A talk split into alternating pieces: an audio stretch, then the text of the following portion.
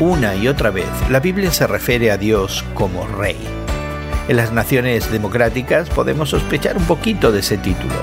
Pero a diferencia de muchos reyes terrenales, Dios no es un gran tirano preocupado solo por su propio poder y privilegio.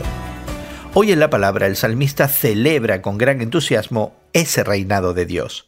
El Salmo 47 dice, Canten salmos a Dios, canten salmos, canten, cántenle salmos a nuestro Rey. Este salmo celebra el gobierno de Dios sobre cada nación, sobre toda la tierra.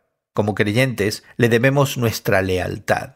Pero a pesar de su grandeza y magnificencia, este rey quiere saber de nosotros. Se deleita en recibir nuestra adoración, se preocupa por nosotros personalmente y está íntimamente involucrado en nuestras vidas.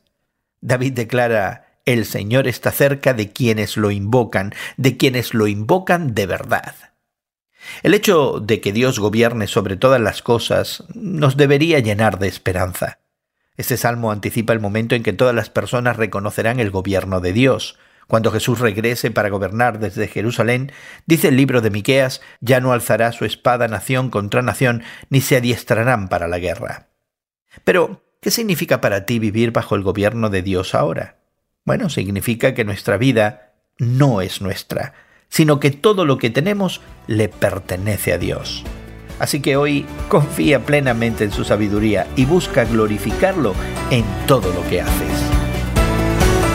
Hoy en la Palabra es una nueva forma de conocer la Biblia cada día con estudios preparados por profesores del Instituto Bíblico Moody. Encuentra Hoy en la Palabra en tu plataforma de podcast favorita. Más información en hoyenlapalabra.org.